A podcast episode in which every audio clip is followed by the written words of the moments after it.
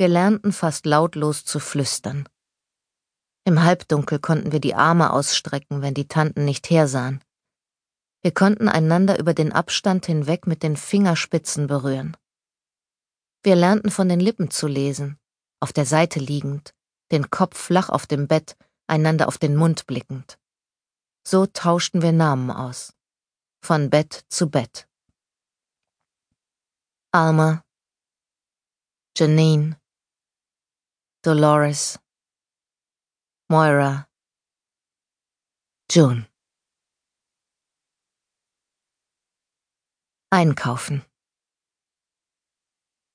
Ein Stuhl, ein Tisch, eine Lampe.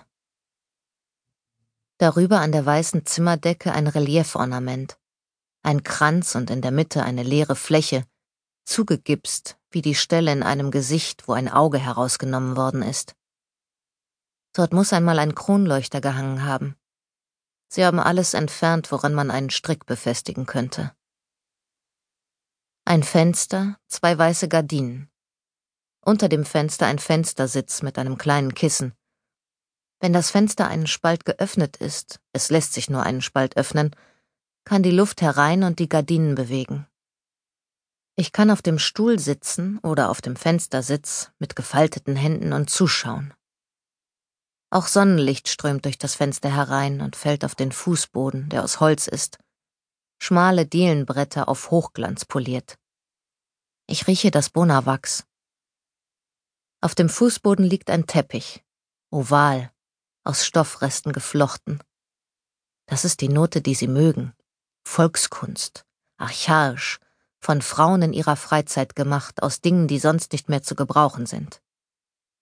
Eine Rückkehr zu traditionellen Werten. Nichts entbehrt, wer der Verschwendung wehrt. Ich werde nicht verschwendet. Warum entbehre ich so viel? An der Wand über dem Stuhl ein Bild, gerahmt, aber ohne Glas. Blumen, blaue Iris, die Reproduktion eines Aquarells. Blumen sind noch erlaubt. Ob alle von uns das gleiche Bild haben, den gleichen Stuhl, die gleichen weißen Vorhänge? Eigentum der Regierung? Stellt euch vor, ihr wärt beim Militär, sagte Tante Lydia. Ein Bett. Schmal, die Matratze mittelhart, darüber eine weiße Wollflockendecke. Nichts spielt sich in diesem Bett ab als Schlaf oder Schlaflosigkeit. Ich versuche nicht viel zu denken. Wie manches andere neuerdings muss auch das Denken rationiert werden. Es gibt vieles, was kein Nachdenken verträgt. Nachdenken kann dir die Chancen verderben, und ich beabsichtige durchzuhalten. Ich weiß, warum vor dem Aquarell mit der blauen Iris kein Glas ist und warum das Fenster sich nur einen Spalt breit öffnen lässt und warum die Fensterscheibe aus bruchsicherem Glas ist. Dass wir weglaufen, davor haben sie keine Angst. Wir würden nicht weit kommen. Es sind die anderen Fluchtwege, die, die wir in uns selbst öffnen können, sofern ein scharfer Gegenstand zur Hand ist. Nun ja, abgesehen von solchen Kleinigkeiten könnte dies ein Gästezimmer in einem College sein für die weniger vornehmen Besucher. Oder ein Zimmer in einer Pension, wie es sie in früheren Zeiten gab, für Damen in beschränkten Verhältnissen. Genau das sind wir jetzt. Die Verhältnisse sind beschränkt worden, für diejenigen von uns, die noch Verhältnisse haben. Immerhin. Ein Stuhl, Sonne, Blumen. Das darf man nicht von der Hand weisen. Ich bin am Leben.